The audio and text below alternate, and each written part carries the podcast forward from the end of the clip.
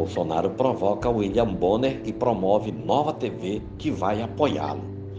Isolado no Palácio do Planalto em cumprimento de quarentena recomendado pela Visa após voltar da viagem a Nova York, Jair Bolsonaro fez sua habitual live das quinta-feiras sem ninguém ao seu lado na mesa da biblioteca.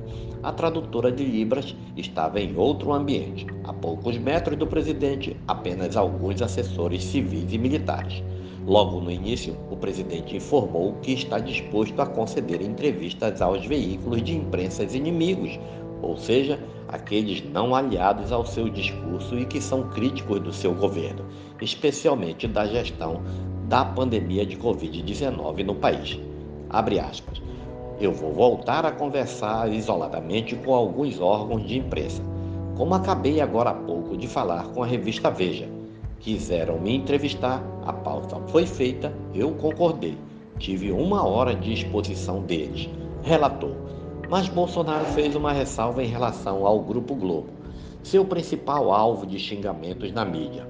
A imprensa que quiser conversar comigo não tem problema. Agora a gente espera que não haja distorções. Só isso. No tocante ao Sistema Globo, se quiser uma entrevista ao vivo, estou à disposição. Gravar para vocês, aí fica difícil. Mas se quiserem ao vivo, sem problema nenhum. A imposição de fazer somente ao vivo ressalta a desconfiança do presidente sobre possível manipulação na edição da entrevista. A última vez que ele conversou em tempo real com a Globo foi em 29 de outubro de 2018, dia seguinte ao segundo turno. Ele falou por 12 minutos com William Bonner e Renata Vasconcelos, âncoras do Jornal Nacional.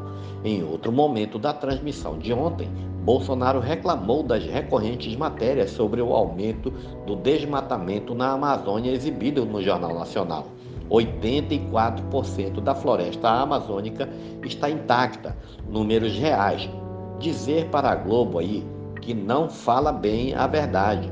Ô oh, Bonner, pega mal. Bonner, pega mal.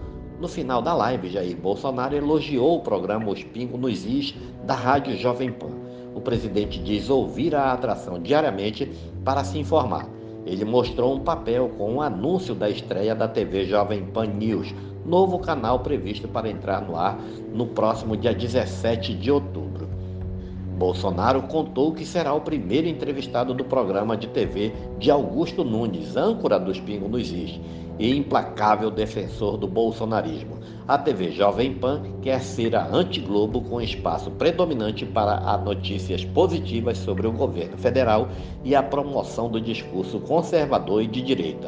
A ambição é concorrer em audiência com a Globo News e a CNN Brasil, principais emissoras de notícias do país. Este é mais um podcast do site newsrondônia.com.